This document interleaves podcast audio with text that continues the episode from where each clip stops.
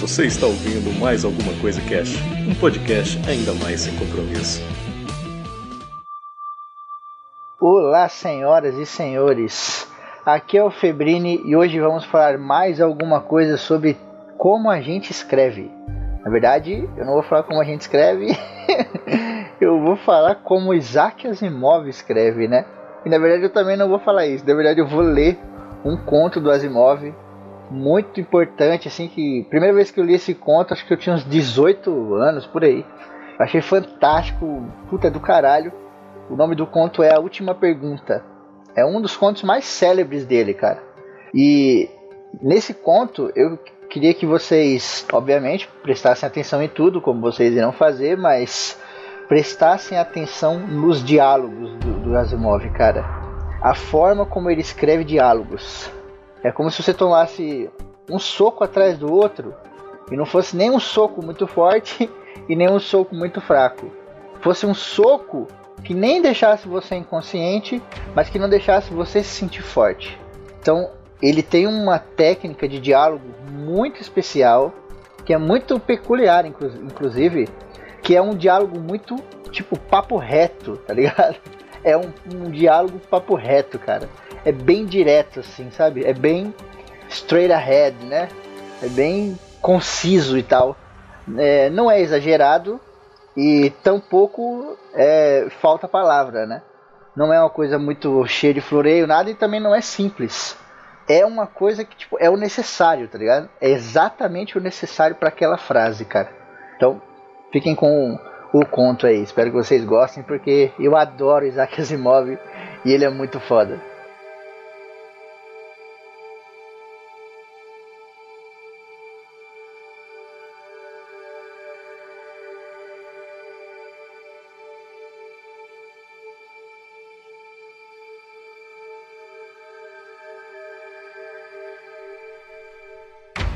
A última pergunta.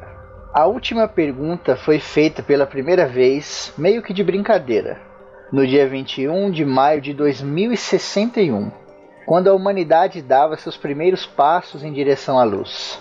A questão nasceu como resultado de uma aposta de 5 dólares movida a álcool e aconteceu da seguinte forma: Alexander Abel e Bertrand Lupov eram dois dos fiéis assistentes de Multivac, eles conheciam melhor do que qualquer outro ser humano o que se passava por trás das milhas e milhas da carcaça luminosa, fria e ruidosa daquele gigantesco computador. Ainda assim, os dois homens tinham apenas uma vaga noção do plano geral de circuitos que há muito haviam crescido além do ponto em que um humano solitário poderia sequer tentar entender. Multivac ajustava-se e corrigia-se sozinho, e assim tinha de ser, pois nenhum ser humano poderia fazê-lo com velocidade suficiente e tampouco da forma adequada. Desse modo, Adel e Lupov operavam um gigante apenas sutil e superficialmente, mas, ainda assim, tão bem quanto era humanamente possível. Eles o alimentavam com novos dados, ajustavam as perguntas de acordo com as necessidades do sistema e traduziam as respostas que lhe eram fornecidas. Os dois, assim como seus colegas, certamente tinham todo o direito de compartilhar da glória que era Multivac. Por décadas, Multivac ajudou a projetar as naves e enredar as trajetórias que permitiram ao homem chegar à Lua, Marte e Vênus. Mas para além desses planetas, os parcos recursos da Terra não foram capazes de sustentar a exploração. Fazia-se necessária uma quantidade de energia grande demais para as longas viagens. A Terra explorava suas reservas de carvão e urânio com eficiência crescente, mas havia um limite para a quantidade de ambos. No entanto, lentamente Multivac acumulou conhecimento suficiente para responder questões mais profundas com maior fundamentação. E em 14 de maio de 2061, o que não passava de teoria tornou-se real. A energia do Sol foi capturada, convertida e utilizada diretamente em escala planetária. Toda a Terra paralisou suas usinas de carvão e fissões de urânio. girando a alavanca que conectou o planeta inteiro a uma pequena estação, de uma milha de diâmetro, orbitando a Terra a metade da distância da Lua. O mundo passou a correr através de feixes invisíveis de energia solar. Sete dias não foram o suficiente para diminuir a glória do feito, e Adel e Lupov finalmente conseguiram escapar das funções públicas e encontrar-se em segredo, onde ninguém pensaria em procurá-los, nas câmaras desertas subterrâneas onde se encontravam as porções do esplendoroso corpo enterrado de Multivac, subutilizado, descansando e processando informações com estalos preguiçosos. Multivac também havia recebido férias, e os dois apreciavam isso. A princípio, eles não tinham a intenção de incomodá-lo. Haviam trazido uma garrafa consigo e a única preocupação de ambos era relaxar na companhia do outro e da bebida. É incrível quando você para para pensar, disse Adele. Seu rosto largo guardava as linhas da idade e ele agitava o seu drink vagarosamente, enquanto observava os cubos de gelo nadando, desengonçados. Toda a energia que foi necessária, de graça, completamente de graça, energia suficiente, se nós quiséssemos, para derreter toda a Terra em uma grande gota de ferro líquido. E ainda assim não sentiríamos falta de energia utilizada no processo. Toda a energia que nós poderíamos um dia precisar, para sempre e eternamente. Lupov movimentou a cabeça para os lados. Ele costumava fazer isso quando queria contrariar, e agora ele queria. Em parte porque havia tido de carregar o gelo e os utensílios. Eternamente não, ele disse. Ah, diabos! Quase eternamente. Até o sol se apagar, Bert. Isso não é eternamente. Está bem. Bilhões e bilhões de anos. 10 bilhões, talvez. Está satisfeito? Lupov passou os dedos por entre seus finos fios de cabelo, como que para se assegurar de que o problema ainda não estava acabado, e tomou um gole gentil da sua bebida. 10 bilhões de anos não é a eternidade. Bom, vai durar pelo nosso tempo, não vai? O carvão e o urânio também iriam. Está certo. Mas agora nós podemos ligar cada nave individual na estação solar. E elas podem ir a Plutão e voltar um milhão de vezes sem nunca nos preocuparmos com o combustível. Você não conseguiria fazer isso com carvão e urânio. Se não acredita em mim, pergunte ao Multivac.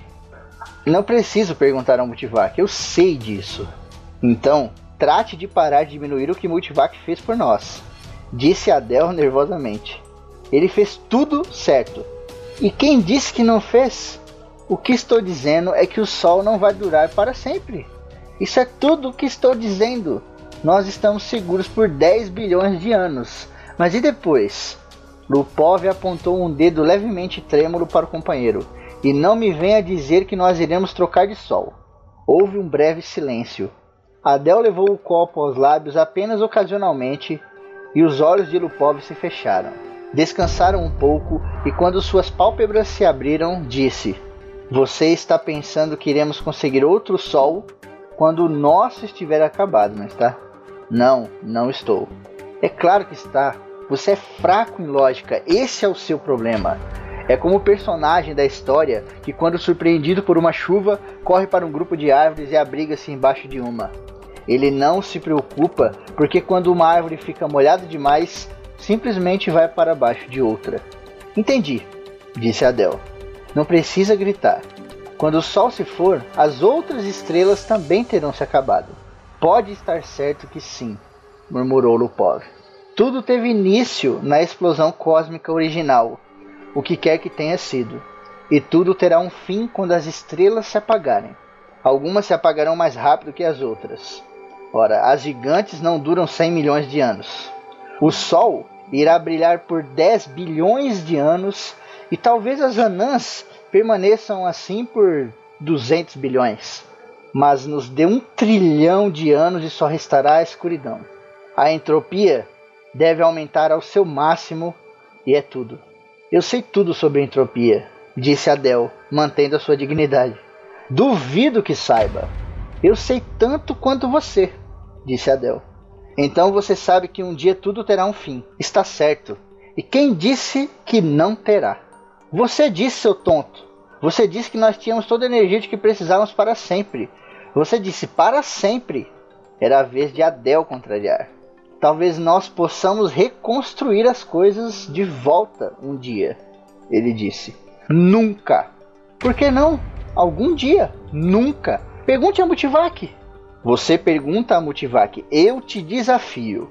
Aposto 5 dólares que isso não pode ser feito. Adel estava bêbado o bastante para tentar, e sóbrio o suficiente para construir uma sentença com os símbolos e as operações necessárias em uma questão que, em palavras, corresponderia a esta: A humanidade poderá um dia, sem nenhuma energia disponível, ser capaz de reconstruir o Sol, a sua juventude, mesmo depois de sua morte?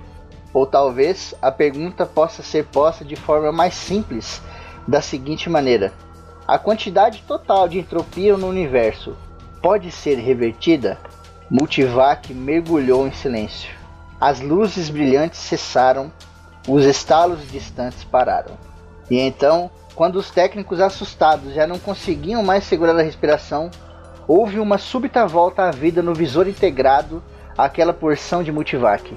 Cinco palavras foram impressas: dados insuficientes para resposta significativa. Na manhã seguinte, os dois, com dor de cabeça e a boca seca, já não lembravam do incidente.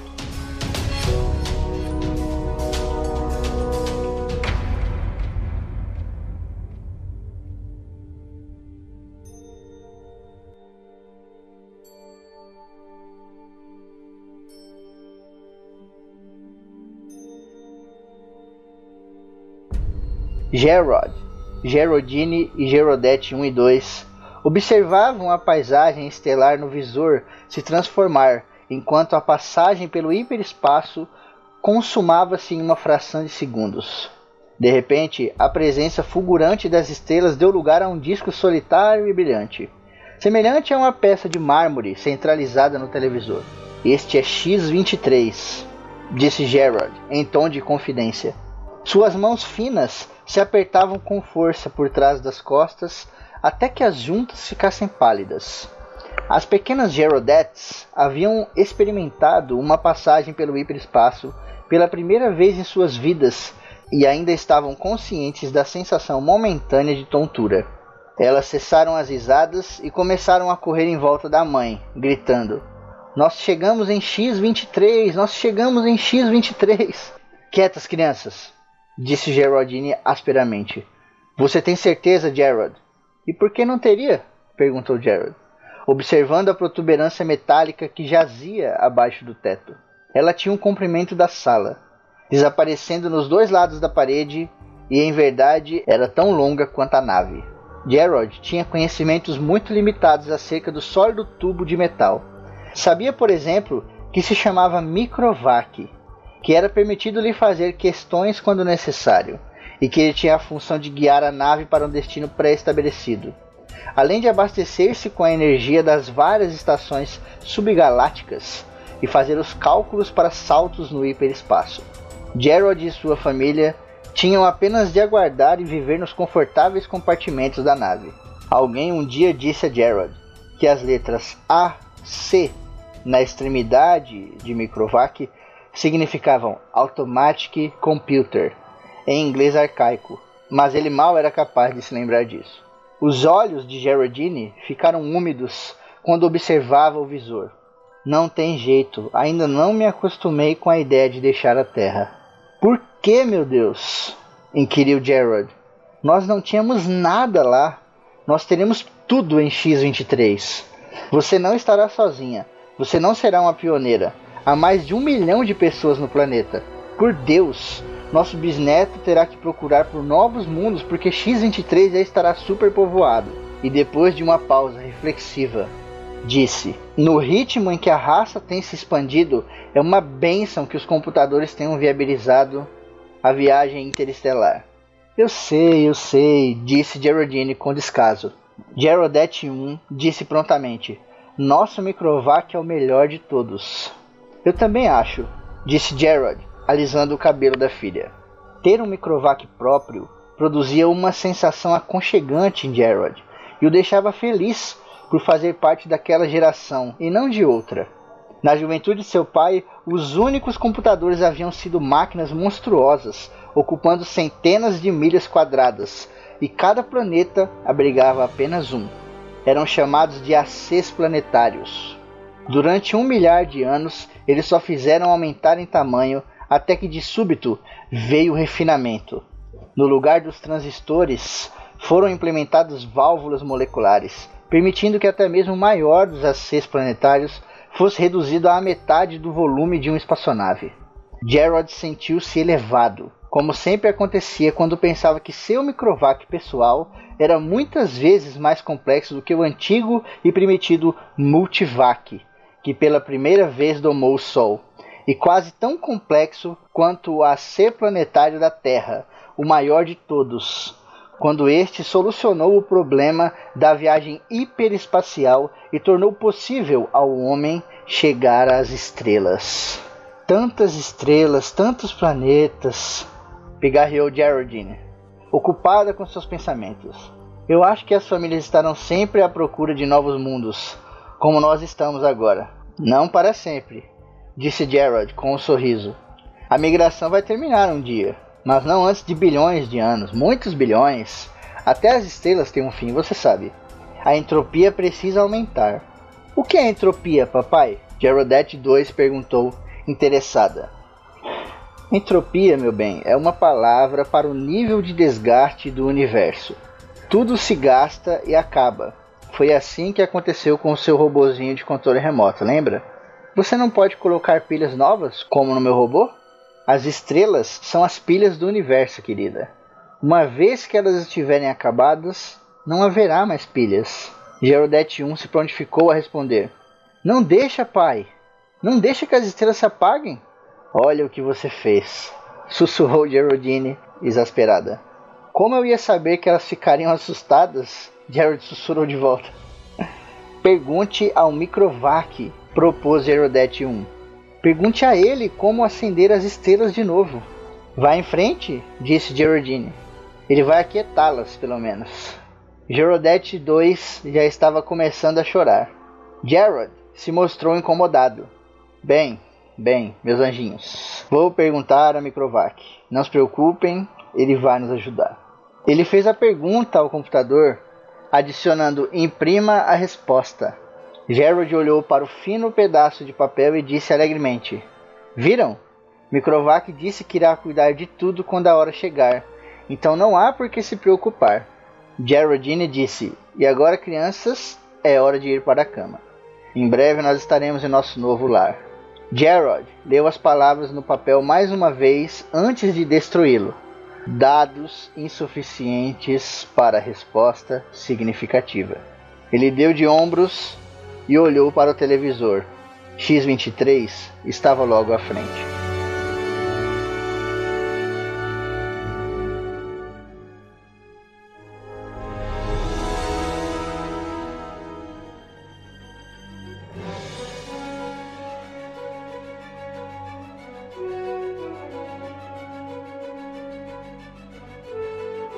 VJ-23X de Lamet fixou seus olhos nos espaços negros do mapa tridimensional em uma pequena escala da galáxia e disse: Me pergunto se não é ridículo nos preocuparmos tanto com esta questão.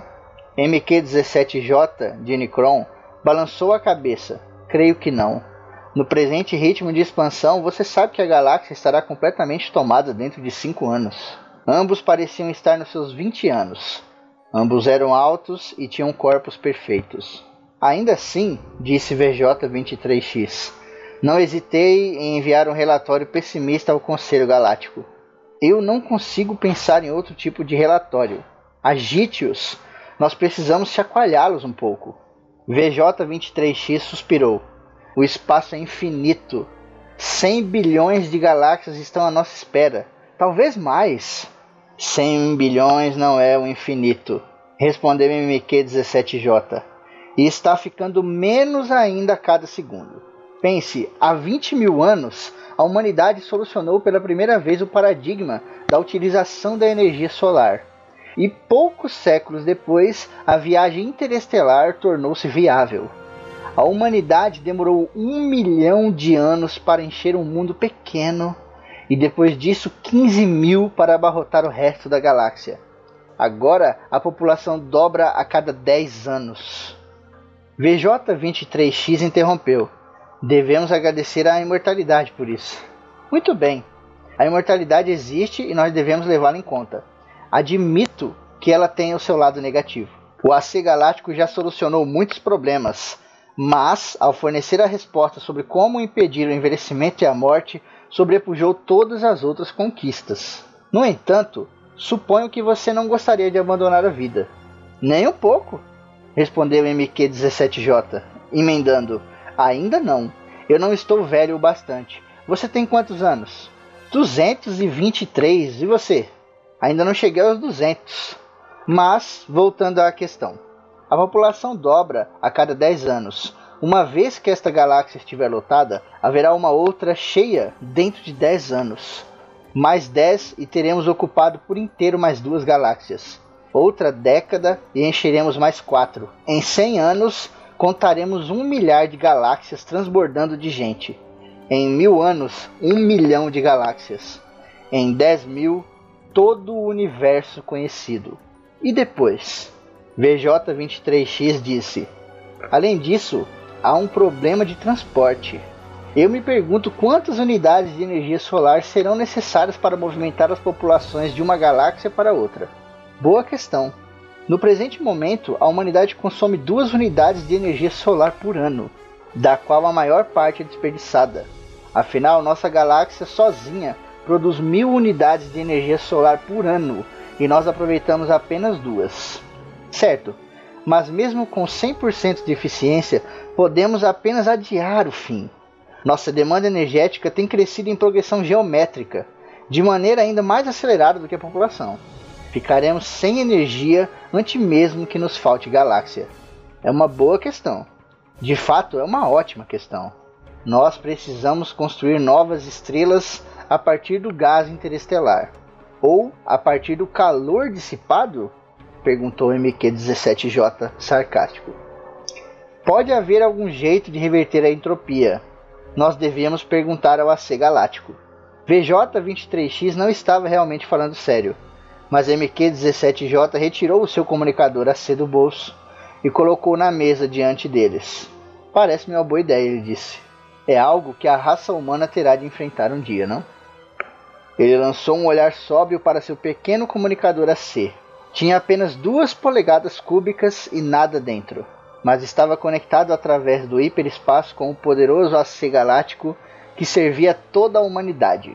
O próprio hiperespaço era parte integral do AC galáctico.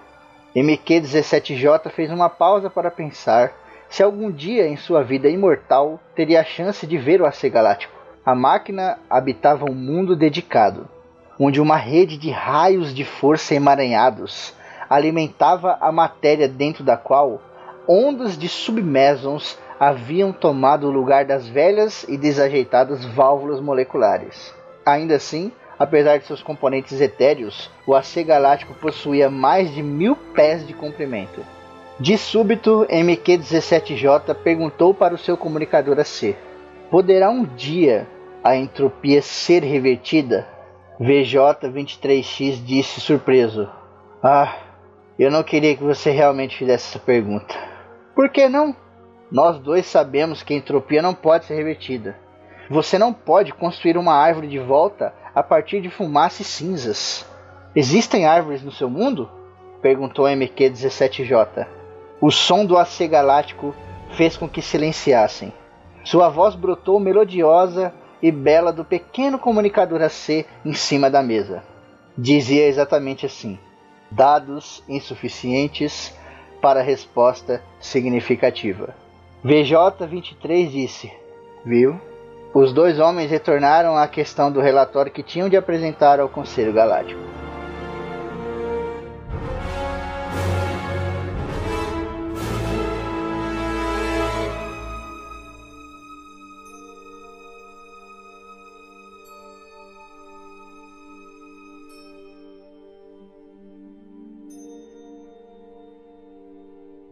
A mente de Z Prime navegou pela nova galáxia com um leve interesse nos incontáveis turbilhões de estrelas que pontilhavam o espaço.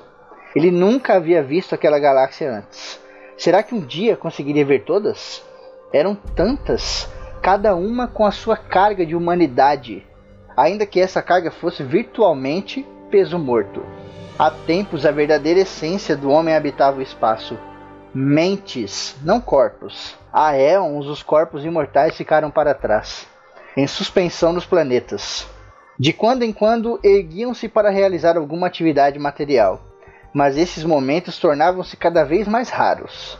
Além disso, poucos novos indivíduos vinham se juntar à multidão incrivelmente maciça de humanos. Mas o que importava? Havia pouco espaço no universo para novos indivíduos.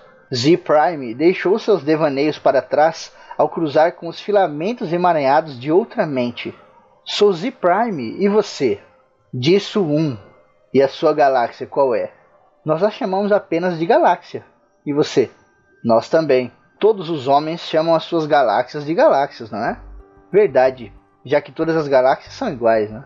Nem todas. Alguma em particular deu origem à raça humana. Isso a torna diferente. Z Prime disse: Em qual delas? Não posso responder. O AC Universal deve saber. Vamos perguntar? Estou curioso.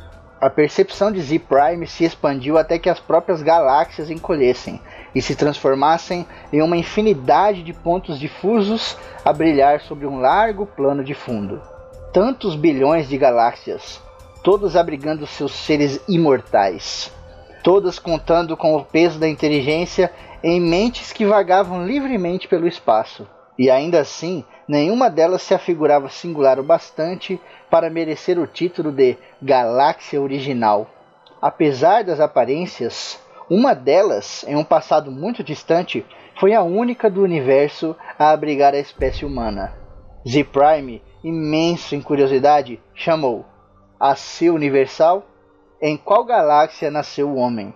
O AC Universal ouviu, pois em cada mundo e através de todo o espaço seus receptores faziam-se presentes, e cada receptor ligava-se a algum ponto desconhecido onde se assentava o AC universal através do hiperespaço. Z-Prime sabia de um único homem cujos pensamentos haviam penetrado no campo de percepção do AC universal. E tudo o que ele viu foi um globo brilhante, difícil de enxergar, com dois pés de comprimento. Como pode o AC universal ser apenas isso? Z-Prime perguntou. A maior parte dele permanece no hiperespaço, onde não é possível imaginar as suas proporções. Ninguém podia, pois a última vez em que alguém ajudou a construir um AC universal jazia muito distante no tempo. Cada AC universal planejava e construía seu sucessor, no qual toda a sua bagagem única de informações era inserida. O AC Universal interrompeu os pensamentos de Z-Prime, não com palavras, mas com orientação. Sua mente foi guiada através do espesso oceano de galáxias, e uma em particular expandiu-se e se abriu em estrelas. Um pensamento lhe alcançou, infinitamente distante, infinitamente claro. Esta é a galáxia original do homem. Ela não tinha nada de especial. Era como tantas outras. Z Prime ficou desapontado. Disso um, cuja mente acompanhara outra, disse de súbito: E alguma dessas é a estrela original do homem? O AC Universal disse: A estrela original do homem entrou em colapso. Agora é uma anã branca. Os homens que lá viviam morreram? Perguntou Z-Prime, sem pensar. Um novo mundo foi erguido para seus corpos a tempo. Respondeu a seu universal. Sim, é claro, disse Z-Prime. Sentiu uma distante sensação de perda tomar-lhe conta. Sua mente soltou-se da galáxia do homem e perdeu-se entre os pontos pálidos e esfumaçados. Ele nunca mais queria vê-la. Disso um disse: O que houve? As estrelas estão morrendo. Aquela que serviu de berço à humanidade já está morta. Todos devem morrer, não? Sim, mas quando toda a energia acabar, nossos corpos irão finalmente morrer. E você e eu partiremos junto com eles. Vai levar bilhões de anos. Não quero que isso aconteça nem em bilhões de anos. A ser universal. como a morte das estrelas pode ser evitada. Disso um disse perplexo.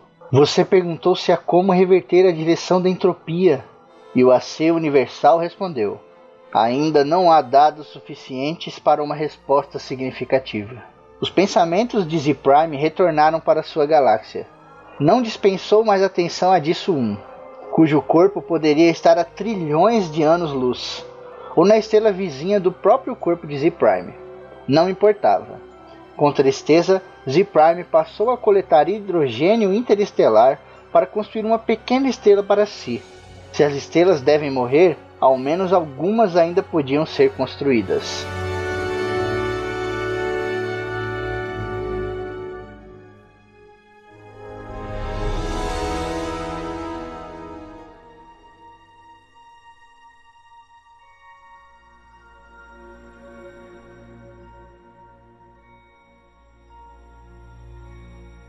Homem pensou consigo mesmo, pois de alguma forma ele era apenas um.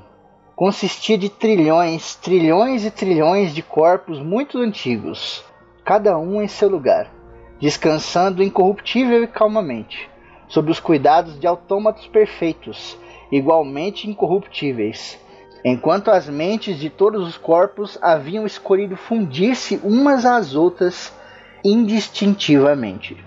O universo está morrendo. O homem olhou as galáxias opacas, as estrelas gigantes, esbanjadoras, há muito já não existiam.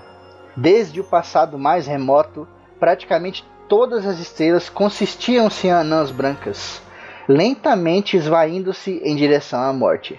Novas estrelas foram construídas a partir da poeira interestelar, algumas por processo natural, outras pelo próprio homem e estas também já estavam em seus momentos finais. As anãs brancas ainda podiam colidir-se e das enormes forças resultantes novas estrelas nascerem, mas apenas na proporção de uma nova estrela para cada mil anãs brancas destruídas, e estas também se apagariam um dia. O homem disse, cuidadosamente controlada pelo AC cósmico, a energia que resta em todo o universo ainda vai durar por um bilhão de anos. Ainda assim, vai eventualmente acabar. Por mais que possa ser poupada, uma vez gasta, não há como recuperá-la. A entropia precisa aumentar ao seu máximo. Pode a entropia ser revertida? Vamos perguntar ao AC cósmico. O AC cósmico cercava-os por todos os lados, mas não através do espaço. Nenhuma parte sua permanecia no espaço físico jazia no hiperespaço e era feito de algo que não era matéria nem energia. As definições sobre seu tamanho e natureza não faziam sentido em quaisquer termos compreensíveis pelo homem. A ser cósmico, disse o homem. Como é possível reverter a entropia? O AC cósmico respondeu: Ainda não há dados suficientes para uma resposta significativa. O homem disse: Colete dados adicionais. O AC Cósmico disse: Eu o farei. Tenho feito isso por 100 bilhões de anos. Meus predecessores e eu ouvimos essa pergunta muitas vezes, mas os dados que tenho permanecem insuficientes. Haverá um dia, disse o homem, em que os dados serão suficientes ou o problema é insolúvel em todas as circunstâncias concebíveis. O AC Cósmico disse: nenhum problema é insolúvel em todas as circunstâncias concebíveis. Você vai continuar trabalhando nisso? Vou. O homem disse então: Nós iremos aguardar.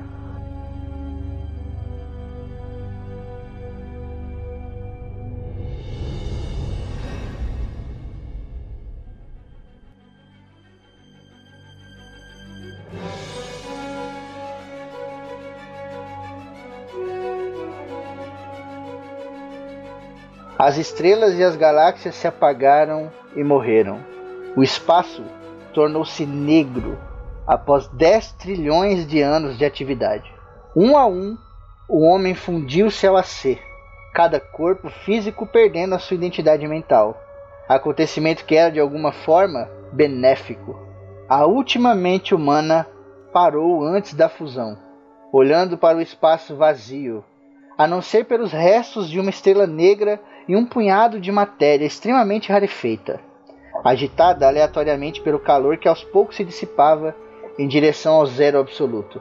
O homem disse: AC, este é o fim? Não há como reverter este caos? Não pode ser feito? O AC disse: Ainda não há dados suficientes para uma resposta significativa. A última mente humana uniu-se às outras e apenas a C passou a existir. E ainda assim, no hiperespaço.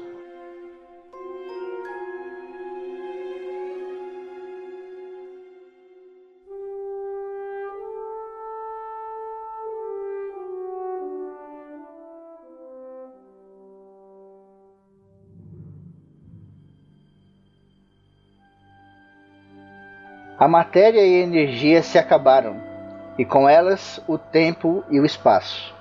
A C continuava a existir apenas em função da última pergunta que nunca havia sido respondida. Desde a época em que um técnico de computação embriagado, há 10 trilhões de anos, a fizera para um computador que guardava menos semelhanças com a C do que o homem com o homem. Todas as outras questões haviam sido solucionadas, e até que a derradeira também o fosse, a C não poderia descansar sua consciência. A coleta de dados havia chegado ao seu fim. Não havia mais nada para aprender. No entanto, os dados obtidos ainda precisavam ser cruzados e correlacionados de todas as maneiras possíveis. Um intervalo imensurável foi gasto nesse empreendimento. Finalmente, a C descobriu como reverter a direção da entropia não havia homem algum para quem a C pudesse dar a resposta final. Mas não importava. A resposta, por definição, também tomaria conta disso. Por outro incontável período, a C pensou na melhor maneira de agir. Cuidadosamente, a C organizou o programa. A consciência de AC abarcou tudo o que um dia foi o universo e tudo o que agora era o caos. Passo a passo, isso precisava ser feito. E a C disse: Faça-se a luz, e fez-se a luz.